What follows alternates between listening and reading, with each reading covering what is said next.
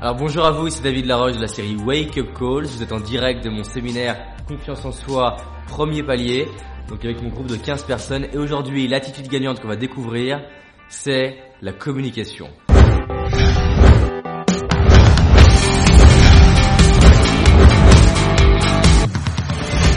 La communication, c'est le pouvoir. C'est-à-dire que si vous apprenez à communiquer, vous êtes un générateur d'opportunités.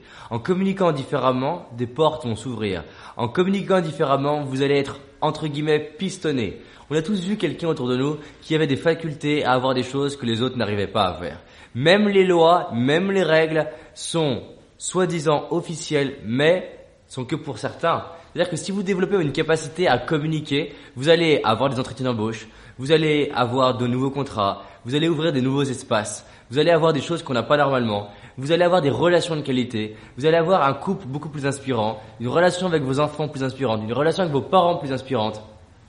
Bref, vous êtes un générateur de bien-être pour vous et pour les autres. Et pour moi, c'est un des socles du leadership et une attitude qui est juste indispensable à développer. Vous développez la capacité à gérer la circulation de l'information. Vous avez justement un état d'esprit de gagnant qui est en train de se créer. Donc maintenant, comment on développe la communication? Il y a cinq choses à maîtriser que je voudrais vous partager dans cette vidéo. La première chose, c'est que la communication, c'est un terrain de jeu. Donc, les gens se disent, mais quand est-ce que je peux m'entraîner? Quand est-ce que je peux développer ma communication? La communication, c'est un entraînement permanent. La vie va vous confronter en permanence à des challenges et des opportunités pour vous apprendre à communiquer. Donc l'erreur de base, c'est de penser qu'un chef qui est en colère, une maman qu'on n'arrive pas, à qui on n'arrive pas à parler, c'est un problème. Non. La vie vous confronte exactement à ce pourquoi, à ce à quoi vous devez euh, vous confronter pour devenir la personne en capacité de réaliser vos rêves. Donc tout ce qui est difficile en termes de communication dans votre vie est parfait pour devenir la personne qui va avoir une communication excellente et qui s'attirera ses rêves. Donc la vie est un terrain de jeu dans, laquelle, dans lequel vous pouvez vous entraîner à communiquer différemment à chaque situation. Avec le boulanger, avec le boucher, avec vos parents. Dans toutes les situations, profitez de ce que la vie vous donne pour apprendre à communiquer différemment. Et vous allez découvrir que si vous le faites, vous allez passer de palier en palier parce que la vie est riche et généreuse pour vous aider à progresser à partir du moment où vous êtes prêt à accueillir ça. Donc dans toute situation, avec toute personne, dites-vous, cette personne est une opportunité et j'ai l'opportunité de progresser en termes de communication. Ok? La deuxième chose vraiment importante en termes de communication, c'est que globalement, l'enthousiasme, même pas globalement, totalement, l'enthousiasme, c'est un, générateur de relations. Et c'est un, aimant à relations. Donc apprenez à, vous mettre dans l'enthousiasme. Apprenez à, libérer cette énergie d'enfant qui fait qu'on a envie de passer du temps avec vous, qui fait qu'on a envie de partir en vacances avec vous, et qui fait que les gens s'imaginent à votre contact dans leur propre vie.